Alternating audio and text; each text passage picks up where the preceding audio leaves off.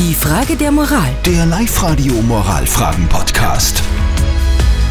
Wir kümmern uns heute um die Frage der Moral, die von der Bettina gekommen ist.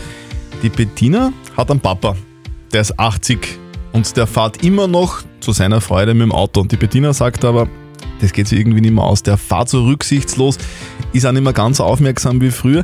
Kann sie ihm es verbieten, mit dem Auto zu fahren? Ja oder nein? Danke für wirklich die zahlreichen Nachrichten über WhatsApp. Das Thema Autofahren im Alter bewegt euch anscheinend. Der Sebastian hat geschrieben, wir hatten das gleiche Problem mit unserem Papa.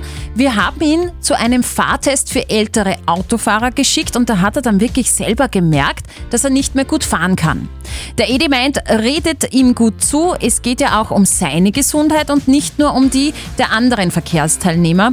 Die Lisa postet drunter, Untersagen geht bei älteren Herren gar nicht, aber ins Gewissen reden schon einfach einfühlsam sein. Und eine unbekannte Nachricht bekomme ich jetzt gerade noch rein. Solange ein Mensch ein mündiger Bürger ist, kann man ihm das Fahren nicht verbieten. Lasst ihm doch die letzte Freude, alleine mit dem Auto nach Italien zu fahren. Kann die Bettina ihrem Vater sagen, dass er mit 80 Jahren nicht mehr Auto fahren soll?